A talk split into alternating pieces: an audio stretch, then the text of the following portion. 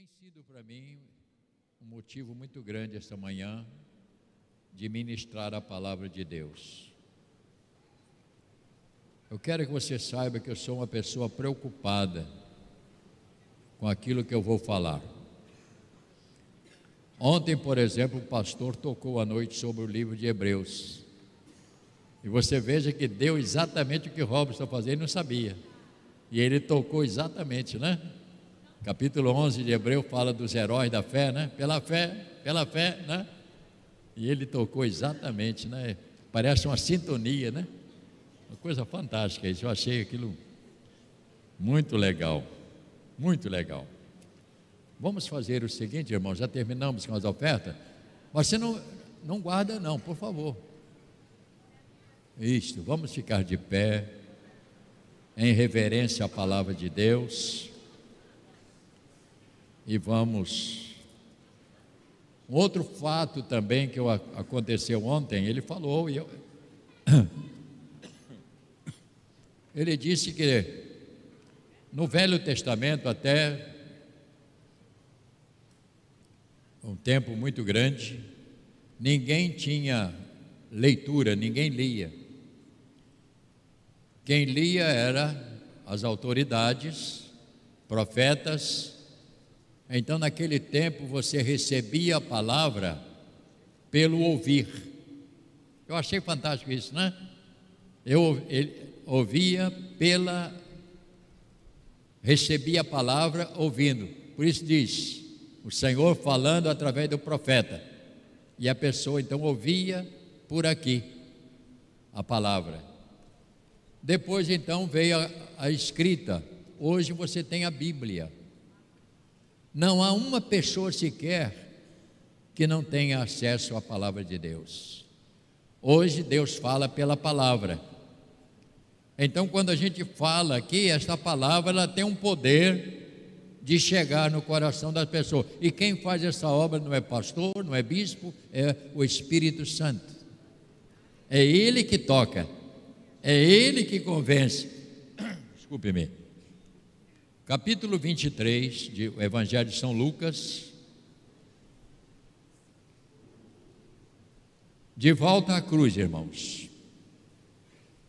Eu não posso desassociar a minha vida espiritual da cruz. Ontem pela manhã, na nossa consagração, eu falei que cada um de nós somos os responsáveis pela nossa própria vida espiritual. Sua mãe não é responsável, pastor não é responsável, cada um de nós somos responsável pela nossa vida espiritual e depende do tratamento que você dá a ela. Se você faz a sua vida espiritual sofrer, problema é seu. Outra coisa que ninguém pode interferir é sua. Foi Ele que te deu, Jesus. Foi Ele que te deu. Então é algo seu, um patrimônio de um valor extraordinário, porque a minha vida espiritual vai me garantir a entrada na eternidade. Ninguém vai poder fazer nada por você. Se você está jogando a sua vida espiritual fora, no lixo, você vai sofrer os danos. Porque você não tem como fazer diferente. Nesta manhã eu queria que você abrisse a palavra Lucas 23, 44.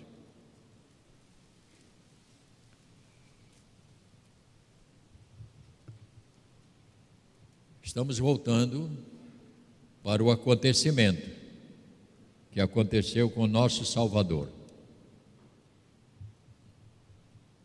A morte de Jesus é o texto.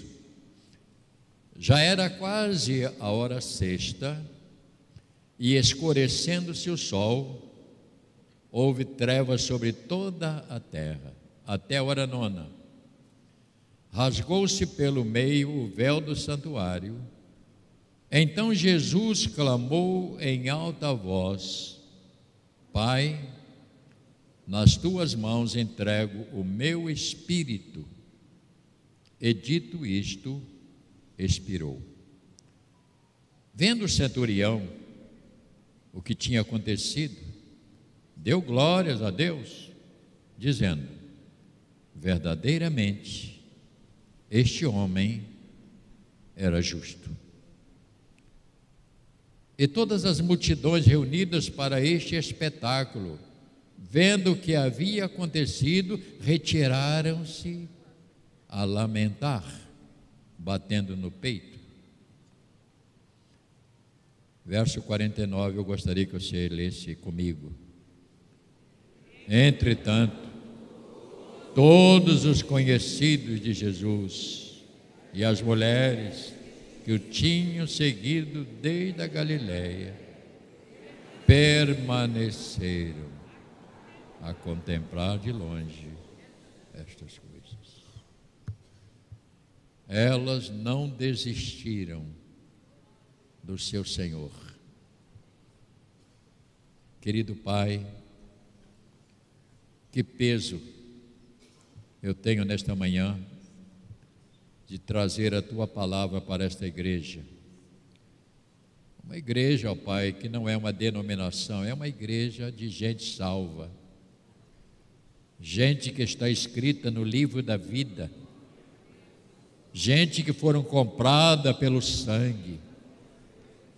Gente, ó Pai, que vivia no mundo uma vida horrível, cheia de conflitos, e o Senhor chamou perdoou, salvou, e elas estão aqui para ouvir a tua palavra e melhorar cada dia o seu relacionamento. Portanto, abençoa-me para transmitir esta palavra no nome de Jesus. Amém. Podem sentar.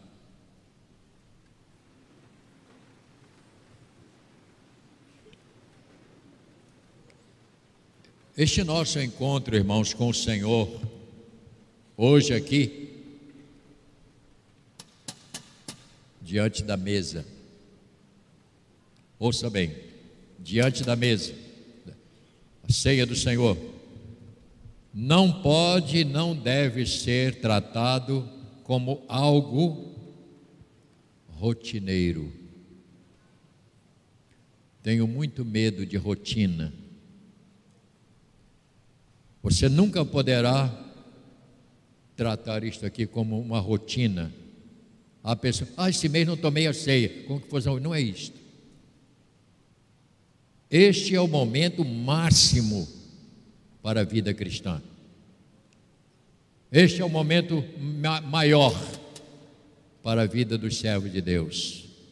É quando você vem para se assentar à mesa do Senhor e receber aquilo que o Senhor tem para a sua vida, para te alimentar e ajudar na sua jornada.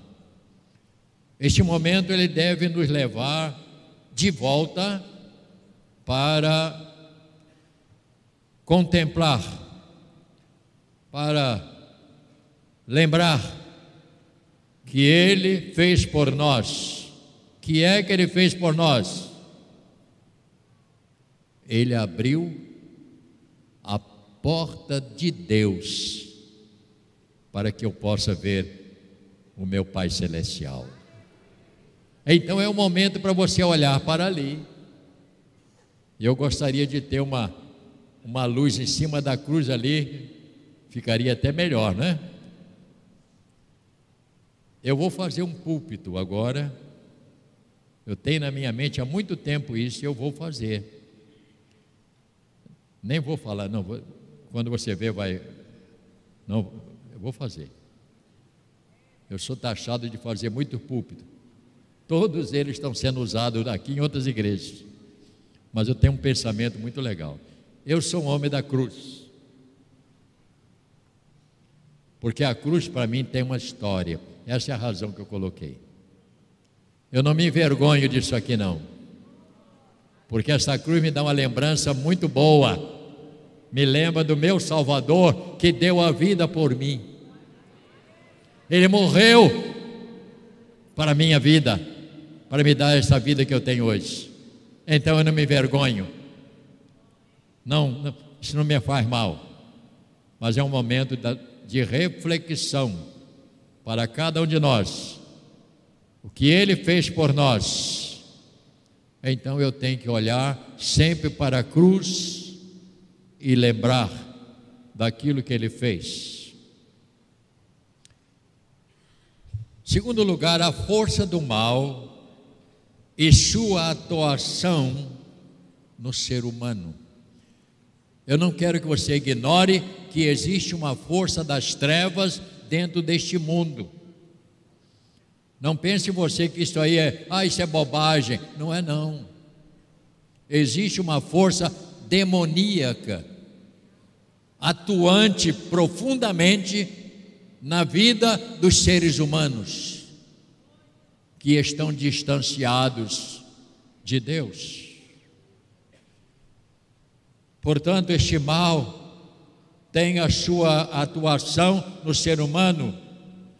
A crucificação do Senhor pelos homens nos mostra o quanto ser o ser humano é cruel e distante de Deus. Este mal nos mostra o quanto o ser humano vive distante e capaz, ouça bem, de praticar atos cruéis, perversos, e nos dá uma resposta a muitas perguntas. Como pode isto acontecer? Que perversidade! Que perversidade! Você não pode. E quando você ver isto, você tem que entender. Um ser humano dominado pelos demônios, pelos espíritos das trevas, um ser humano dominado pelo espírito. Olha para mim, então, deixa lá que estão agindo uma situação ali. O ser humano que está influenciado e até dominado por esses espíritos, eles não têm outra alternativa a não ser praticar aquilo que a Bíblia diz: que o diabo veio para matar, roubar e destruir. São pessoas humanas que estão sendo destruídas por estes demônios e ouça bem, não brinque com isso. Não brinque com isto. Nós temos pessoas ali, enfermeiras, que vão cuidar se precisar, temos alguns medicamentos, temos algumas coisas no recurso. Aí a pessoa passa mal. Inclusive, eu recomendo, se você faz, faz jejum e se você toma algum medicamento, você tem que tomar o medicamento porque é ele que faz o controle da pressão.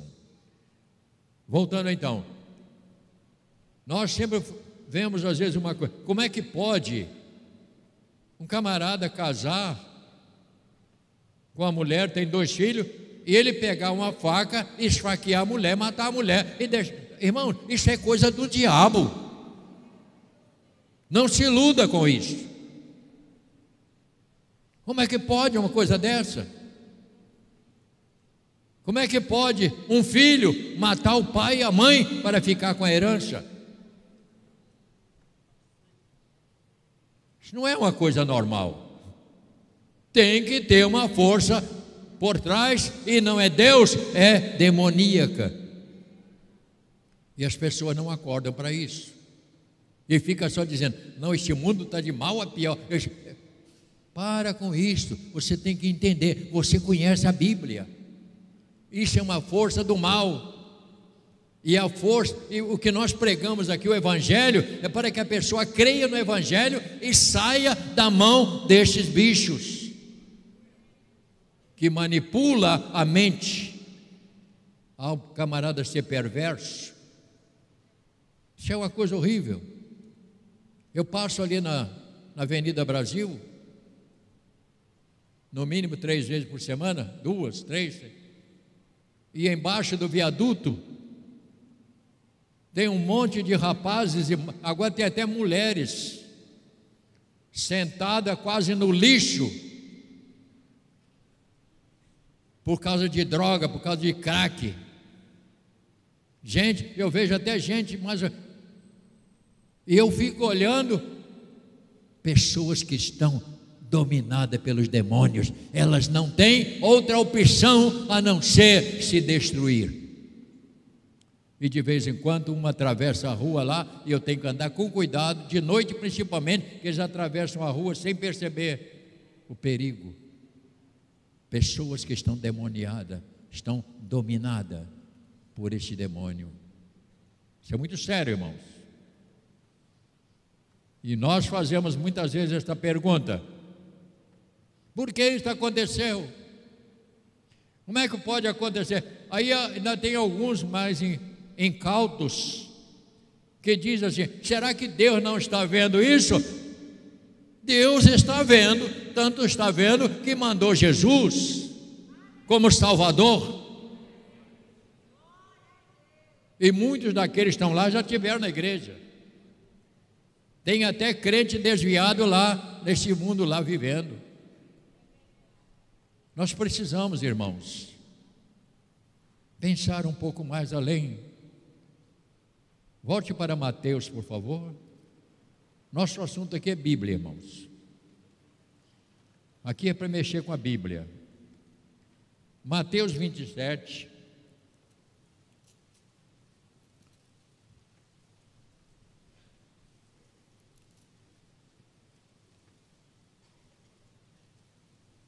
para a gente entender isso aqui. Mateus 27.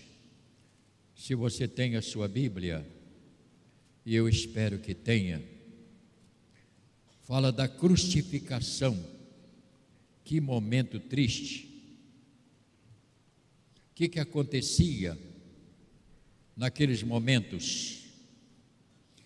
Tão triste tão desagradável na vida do ser humano. Desde a hora nona, já lemos lá no, em, em Lucas também, verso 45.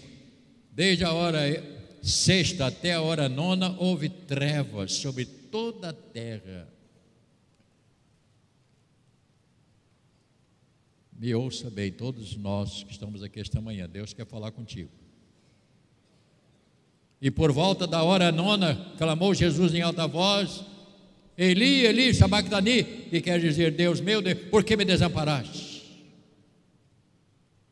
Por quê? Por que me desamparaste?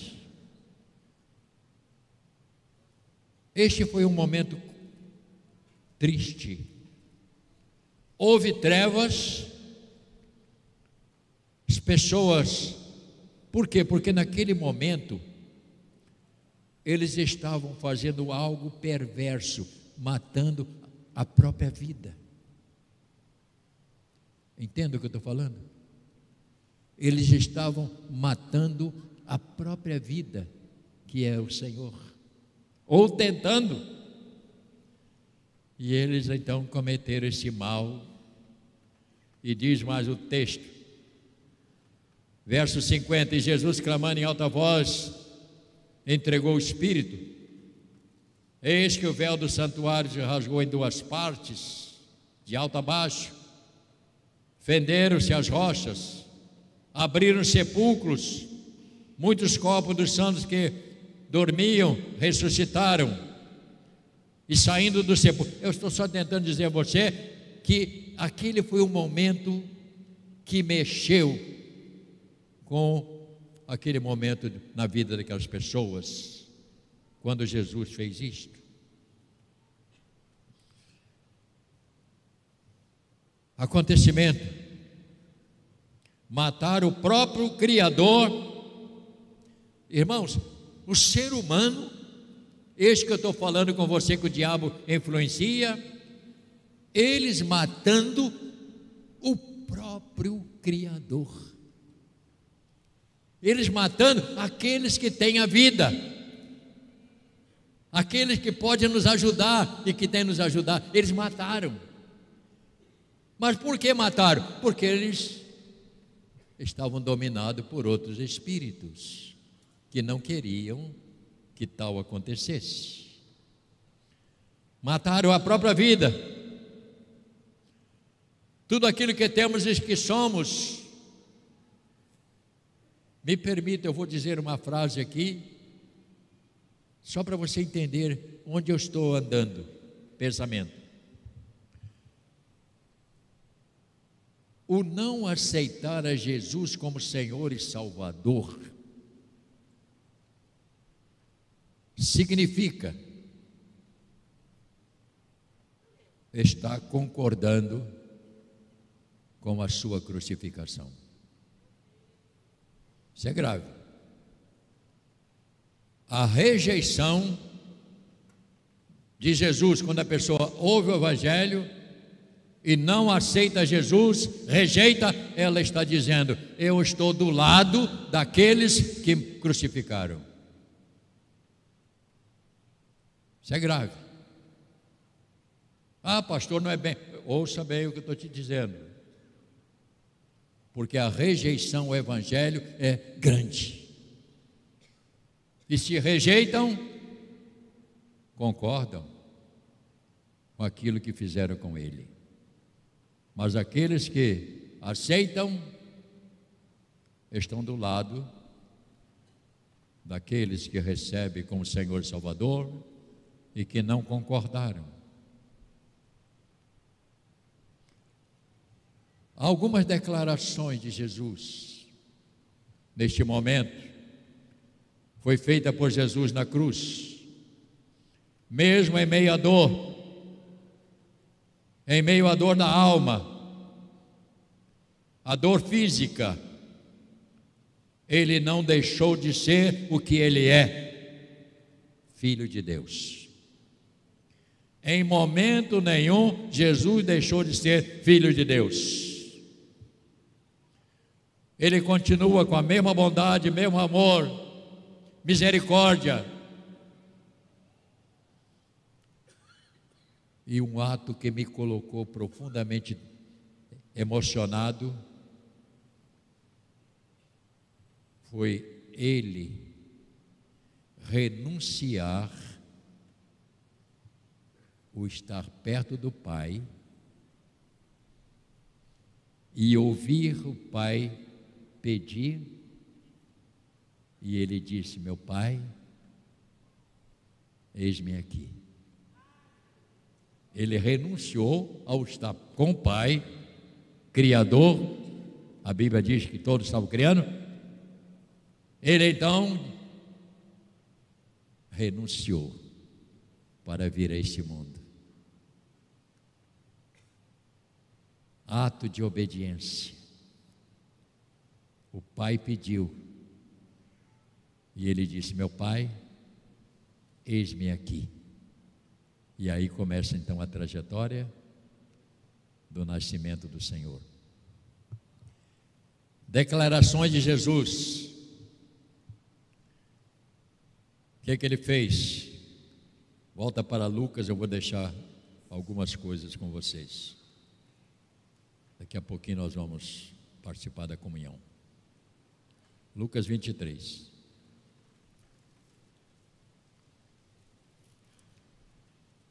ele deu algumas declarações, mesmo em meio à dor.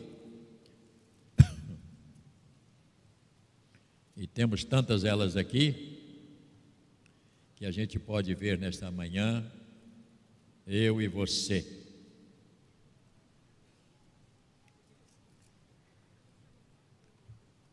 Glórias ao nome do Senhor. Eu estou tão feliz, irmão, de estar aqui com os irmãos. Muito feliz.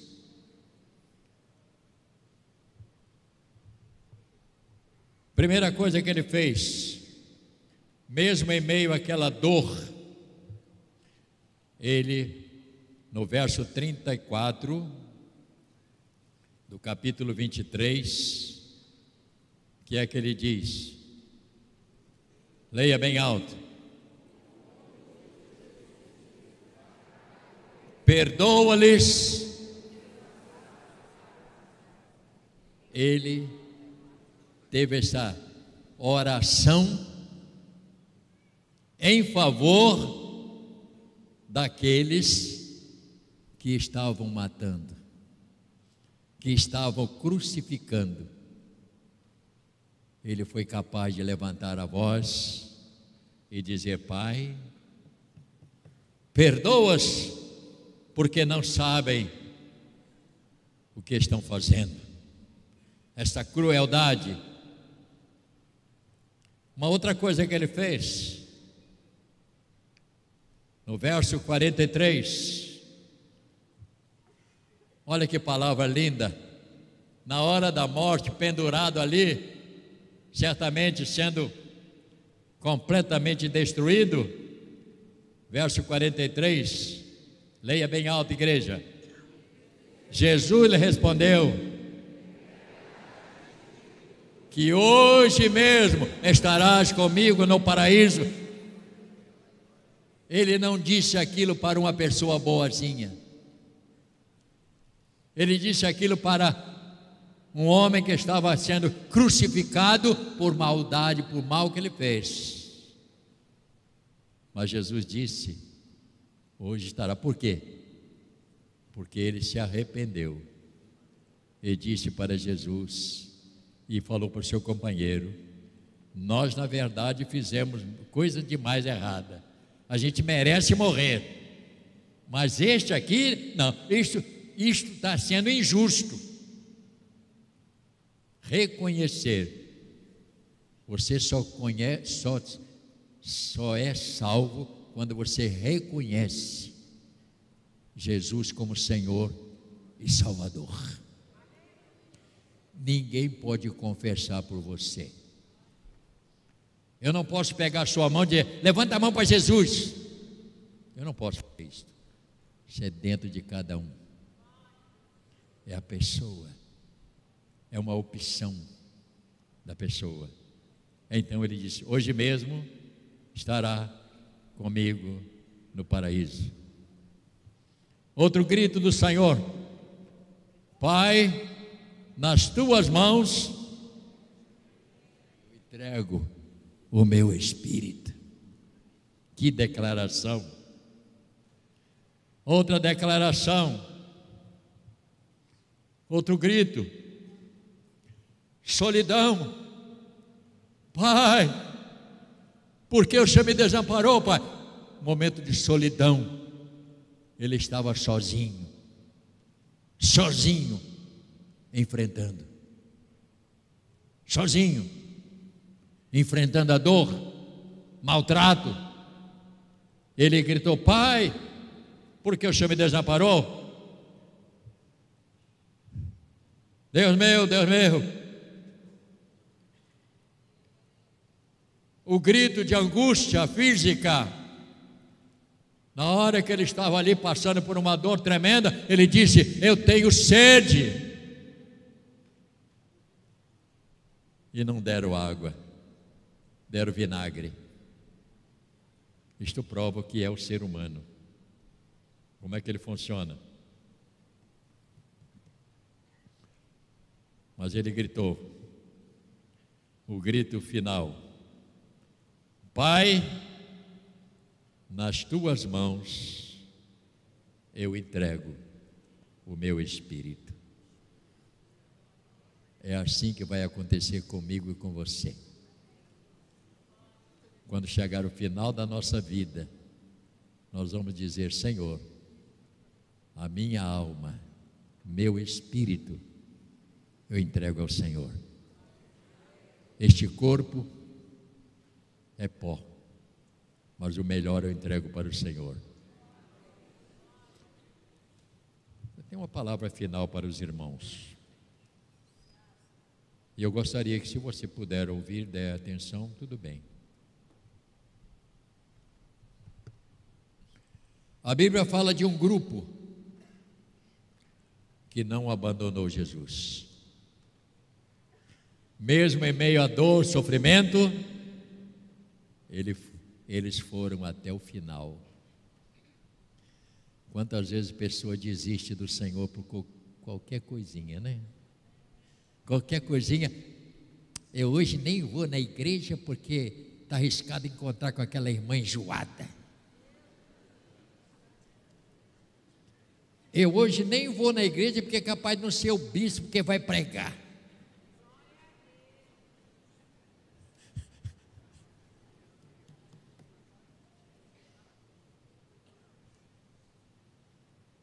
Eu quero te responder.